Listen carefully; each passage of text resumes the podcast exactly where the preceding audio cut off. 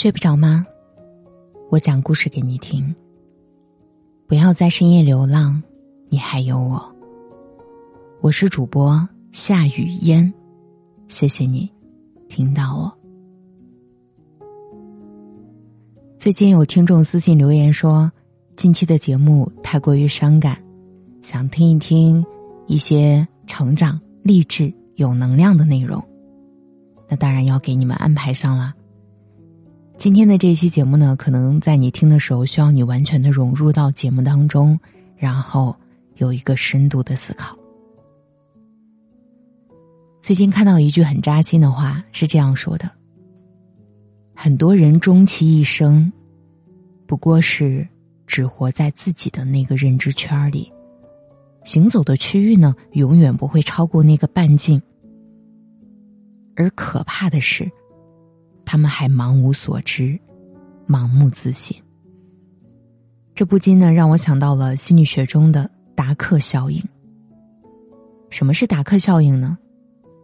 达克效应是指能力缺如的人因为自身考虑不周而得出了错误的结论，不自知，而且他们一直沉浸在自我虚造的虚幻优势中，常常高估自己，低估别人。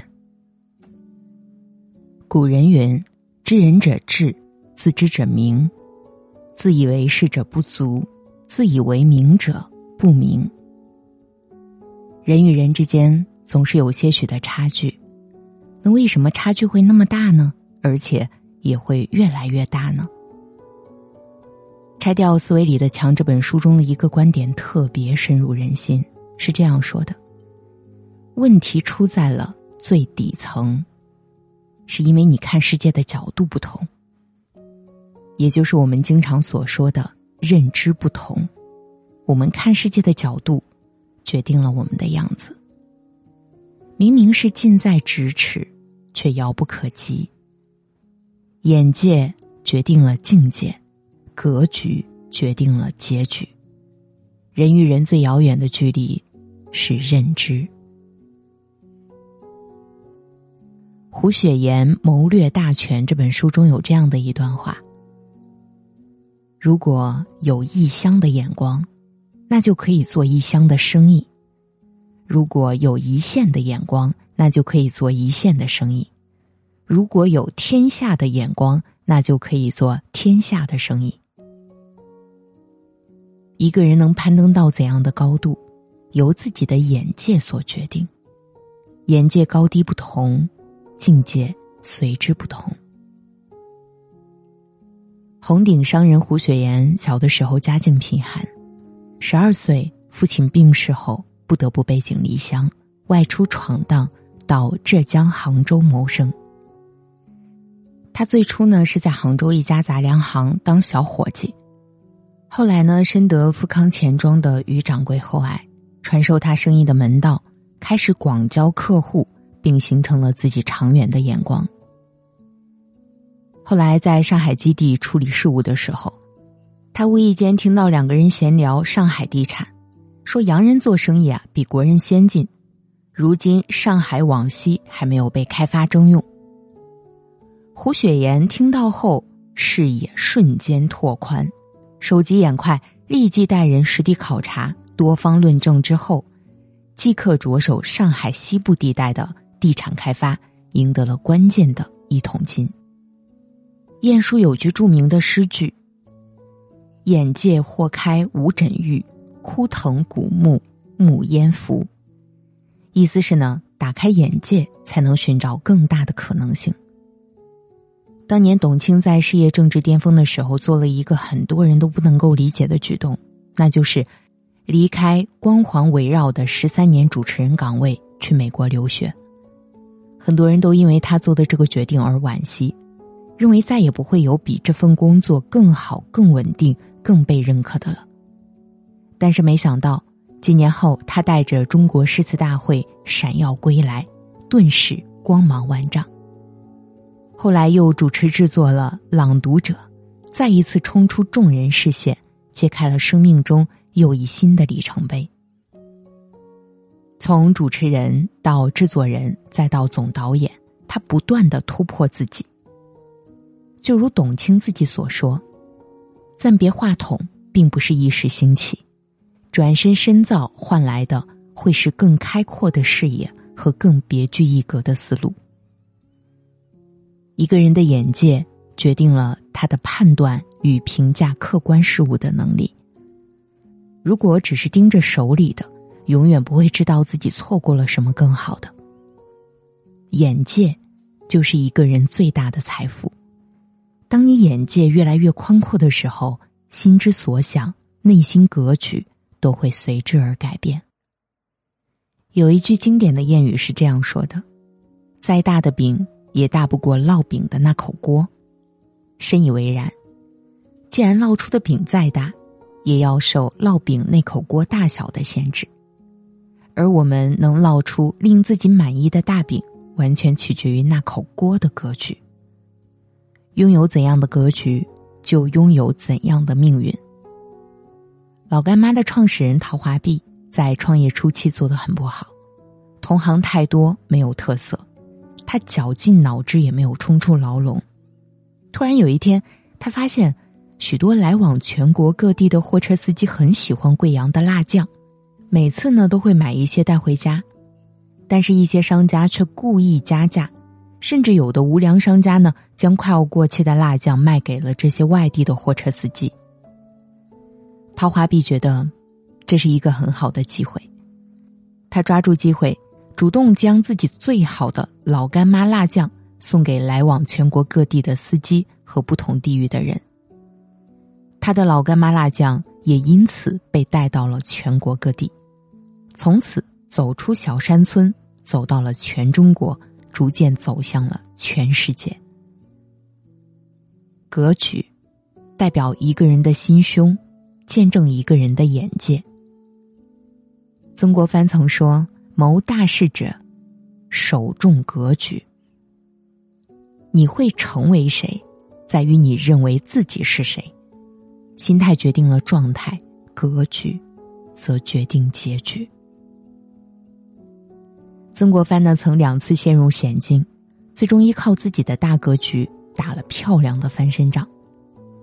一次呢，是他出任两江总督的时候，太平军兵分三路包围祁门，不仅兵力是他们的十倍以上，在地势上呢也是占了很大的优势。幕僚们看情况危急，纷纷想要溜走。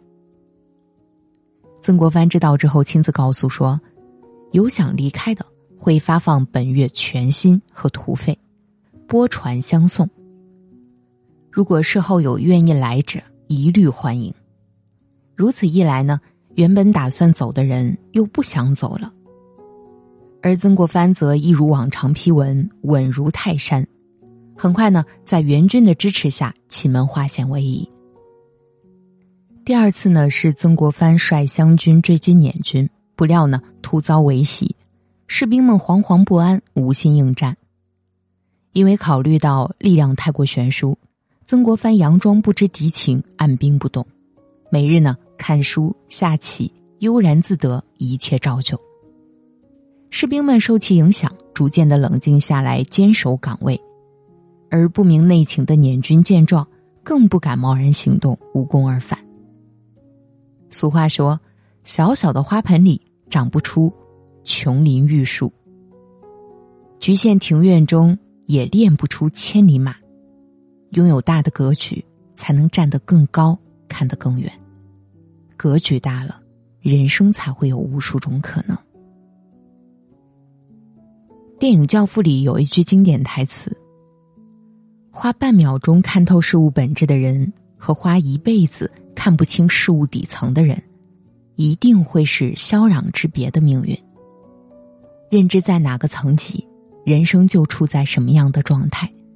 认知的高度决定了人生的高度。古人有云：“井蛙不可与海，夏虫不可语冰。”认知局限了自己的人生。井底之蛙被自己的空间困住在井口那么大，和他谈论大海，就是超出了他的认知。在夏天内生死的虫子。因为时间的原因，感受不到冬季，那么跟他说冰雪，则是一件很对牛弹琴的事情。受时间和空间的限制，人存在认知差异是很正常的。著名的熵增定律下，一切事物如果不刻意精进，都是从有序走向无序，最终走向死亡的。而真正的能人高手呢，都是能觉醒自己的认知，具备反熵增思维，刻意改变，并且倾尽自己最大的努力对抗熵增定律，把自己从绝望的沼泽中拯救出来。真正让你改变的，从来都是你认知以外的东西。稻盛和夫曾说：“当我站在一楼的时候，有人骂我，我会很生气。”因为我听得清清楚楚，但是如果我站在十楼，有人骂我，我会以为他在和我打招呼，因为听不清。那如果我站在一百楼，有人骂我，我不会有任何的反应，因为我根本听不见。而我们终其一生要做的，就是尽可能的往高处站，放大自己的格局，人生将会走向新高。稻盛和夫从小家境贫苦，二十七岁不顾家人的阻拦和嘲笑，开始创业。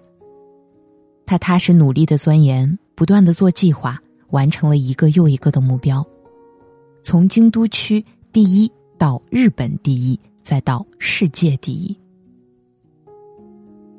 面对别人的冷嘲热讽，他选择屏蔽无视，专注在自己的事业上。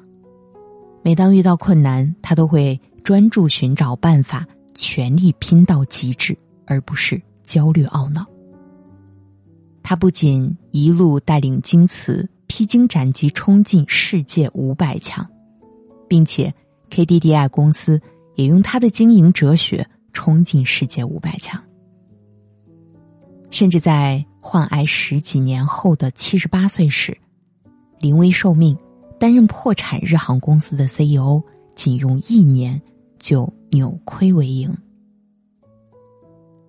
我们所得的每一份收入，都是我们对这个世界的认知变现；反之，我们所有的亏损，也都是因为对这个世界的认知有所欠缺所造成的。一个人的结果永远不会大过他的思维，一个人的财富永远不会大过他的认知。认知。是人与人之间最遥远的距离。最后，我想说，认知就是我们通过自己的学识、经历和经验做出的对这个世界的判断。苏格拉底曾说过：“我唯一知道的就是我一无所知。”拉开人生距离的是每个人的认知，而我们所谓的成长，就是认知升级。我们走过的路，会拓展眼界的广度；读过的书会沉淀思维的深度，而遇到的人，则教会我们做人的宽度。希望这句话能够帮助到目前迷茫的你。二零二二就快结束了，我们不妨一起成长，记得要多读书哦。节目下方有我的微信号，可以添加微信。我们一起读书成长，晚安。